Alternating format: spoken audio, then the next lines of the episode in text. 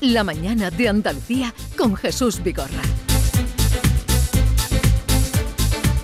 Vamos a saludar ahora a un andaluz cordobés de Rute que a raíz de este viaje del presidente de la Junta a Dubái eh, nos hemos enterado de que allí se llama Rafael Unquiles, de que allí lleva un periódico de nombre El Correo del Golfo, que lleva ya, eh, no sé si el periódico lleva nueve años, pero él sí nueve años en los Emiratos Árabes y, con esa idea que a priori ya es de aquí parecería muy loca de poner un periódico en español en eh, los Emiratos Árabes. Rafael Unquiles, buenos días.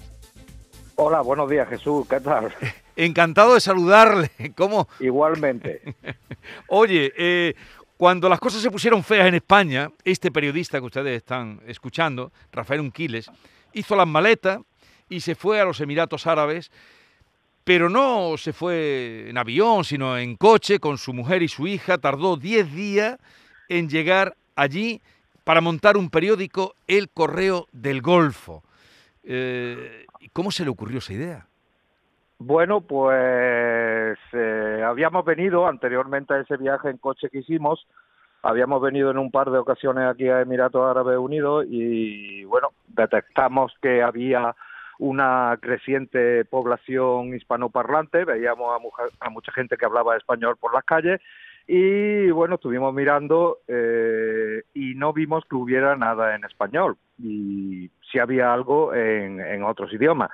Entonces, pues sondeamos esa opción y mi hija Marta, que acababa de acabar la carrera y que también había venido por aquí con nosotros, pues se vino a estas tierras y bueno, empezó a sentar las bases de lo que hoy es el correo del Golfo. Así que bueno, no es que esto tuviera una hoja de ruta muy planificada, pero sí que habíamos detectado que aquí podría haber hueco eh, para un periódico en español. Entre otras razones porque eh, hoy muchísimo más, ¿no? Pero entonces, eh, en el año 2012, también había ya mucha actividad de esta comunidad, no solo a través de, de, la gente, de las personas que aquí vivimos, sino también de, la, de las embajadas, de los consulados, en fin y nada tenía visibilidad, ¿no? Quedaba todo perdido. Yo creo que el Correo del Golfo lo que ha conseguido es darle visibilidad tanto a la comunidad como también a las distintas embajadas, no solo de España, sino también de todos los países de, digamos, del ámbito hispanoparlante, ¿no? El Correo del Golfo. De Huelva se quedó eh, un Quiles eh, en paro por la reestructuración de la prensa. Él trabajaba en El Mundo, era delegado del Mundo eh, en Huelva. Sí, yo era, yo dirigía El Mundo Huelva Noticias en, en la provincia y bueno, en aquel momento realmente no estaba en el paro, pero mm, sí que tenía ganas eh, de cambiar. Así que, bueno, eh, digamos que esto fue un viaje, eh, evidentemente la situación en aquel momento para la prensa española y sobre todo para la prensa provincial, el cierre en aquel momento de diarios provinciales impresos era masivo y las perspectivas no, no eran buenas, pero yo creo que esto también tuvo un, afán de cambio, ¿no? De cambio y de y de querer ver, pues, otras tierras y otras y otras culturas, ¿no?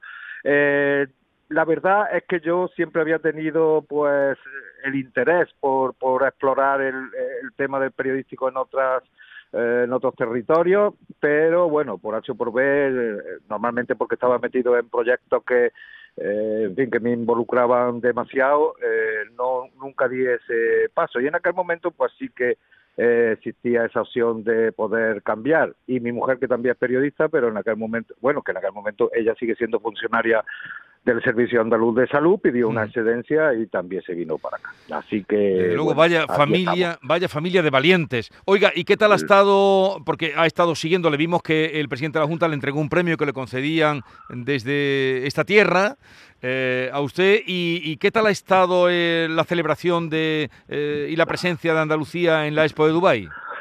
Hombre, yo creo que ha sido una gran presencia, ¿no? Mm, ha habido muchísima actividad en el pabellón de España de la Exposición Universal 2020 de Dubái y, y, se han proliferado pues tanto actuaciones como eventos como lo que fue el propio Día de Andalucía, el acto institucional, eh, la presentación por parte de Málaga de su candidatura para hacer la exposición internacional de 2027 y no solo eso, ha visitado pabellones impulsados eh, al 100% por andaluces como es Visión Pavilion, eh, de Icaria Atelier, ¿no? que es una maravilla de pabellón, de pabellón, además hecho en homenaje del jeque Mohammed bin Zayed, eh, perdón, el Mohammed bin Rashid Al Maktoum, el gobernante de Dubái, vicepresidente de este país, o sea que es un pabellón muy emblemático y, y yo creo que ha hecho, y además ya estuvo en la Gulf Food, donde hay pues unas 40 empresas españolas eh, andaluzas presentes,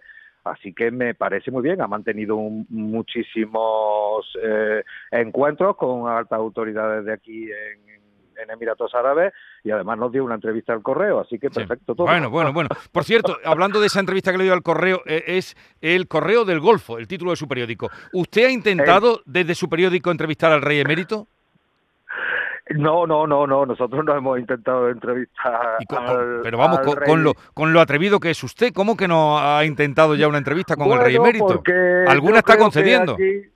ah, bueno, pues, hombre, me alegro, me alegro. Yo creo que ese tema no, no es el nuestro, ¿no? Yo creo que aquí nosotros estamos sobre todo para subrayar en, en positivo la actividad que desarrolla esta comunidad hispanoparlante, ¿no? eh, mm, aquí ya he comentado que bueno, el rey emérito pues está aquí, es, es uno más, eh, pero nosotros tampoco tenemos esa eh, esa intención ni esa, en fin, necesidad, ¿no? O, interés, ¿no? Por por entrevistar al, al rey emérito, entre otras razones eh, porque tampoco eh, es una cuestión a la que aquí estamos prestando atención, ¿no? Eh, mm. Quiero decir que nosotros no entramos en temas políticos de otros países, ni de España, ni de Colombia, ni de México, ¿no?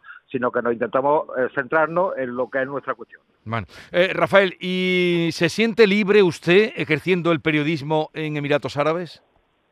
Yo la verdad es que me siento libre ejerciendo el, el periodismo en Emiratos Árabes, ¿no? Yo mm, particularmente eh, tuvimos que constituir una empresa, eh, una editora, ¿no? Eh, Al Andalus Conte, que es la que edita y después tuvimos que pedir una licencia al National Media Council mm, para que nos permitiera eh, editar el periódico porque bueno tenemos nuestro digamos que nuestro valor es la web pero también hemos eh, hecho muchísimas publicaciones impresas desde anuario hasta formato tabloide y eso requería determinada historia. Yo la verdad que nosotros ah, no, nos ha dicho nadie nunca eh, nada. Bueno, en alguna ocasión yo creo que recibimos una comunicación con la crisis de Qatar, eh, cuando aquí se pusieron las cosas regular con Qatar y ahí sí que dijeron que bueno que había que, en fin, tener ahí una una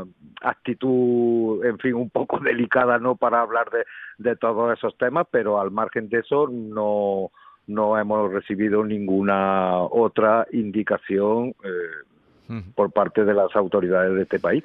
Aunque también hay que tener en cuenta, digo a continuación, eh, la cultura del país donde estamos y evidentemente siempre ser consciente eh, del lugar donde vivimos. ¿no? Bueno, pues Rafael Unquiles, ya lo saben, mm, de Rute, en Emiratos Árabes, creador del primer periódico El Correo del Golfo, primer periódico en español en los Emiratos Árabes. Un saludo desde su Andalucía y, y, encantados. Cuando haya cualquier cosa por allí, buena o regular, ya sabemos a quién llamar para que nos ayude a comprenderla.